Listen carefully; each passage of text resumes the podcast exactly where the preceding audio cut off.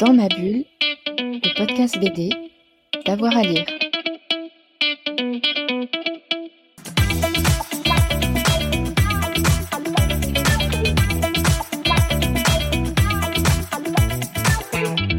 Trois chevaux manga indispensables, c'est un peu difficile parce que c'est très varié.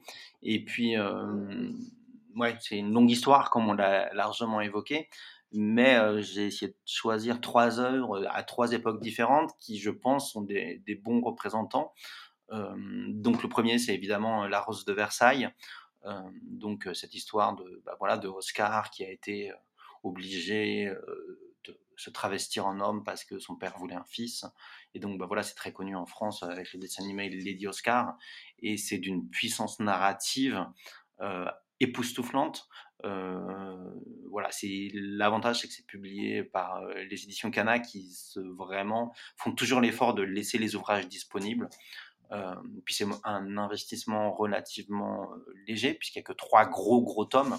Donc voilà, et je pense que c'est un très bon représentant entre guillemets du shoujo vintage, même si j'aime pas trop ce mot-là. Et puis, je pense que c'est une bonne porte d'entrée aussi parce que, ben voilà, on sait bien que la France aime bien la France et donc, euh, comme ça se déroule pendant la Révolution française, c'est intéressant et c'est en même temps euh, montrer que le shoujo manga, c'est pas que des romances lycéennes. En l'occurrence ici, c'est un récit historique, c'est un drame historique avec beaucoup de sujets assez durs.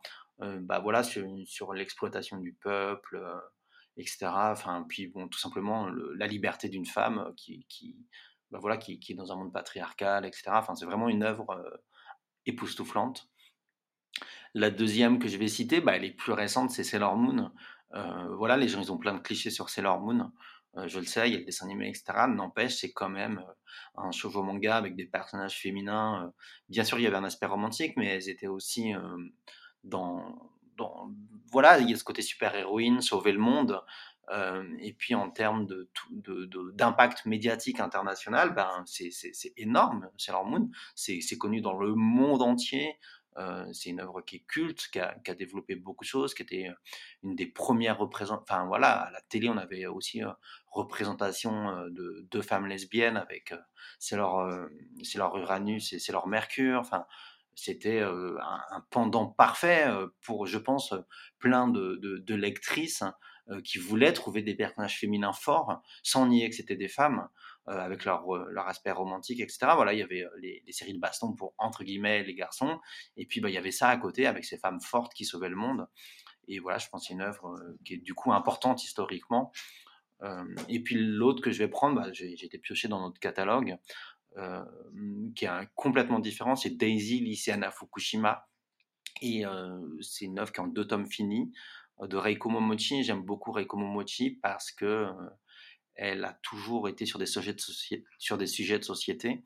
Et donc là, après la triple catastrophe qui a touché le Japon, elle a été rencontrer des gens sur place dans la région de Fukushima. Et elle a derrière fait cette série qui raconte le quotidien de lycéennes juste après la catastrophe quand elles doivent retourner au lycée. Et bien sûr, il y a, l'aspect euh, qu'est-ce qu'on va faire de nos vies, donc y compris d'un point de vue euh, couple, mais c'est aussi comment euh, la jeunesse réagit face à une catastrophe nationale, quand peut-être les adultes, on ne peut pas leur faire confiance. Et je trouve ça assez chamboulant. Dans ma bulle, le podcast BD, d'avoir à lire.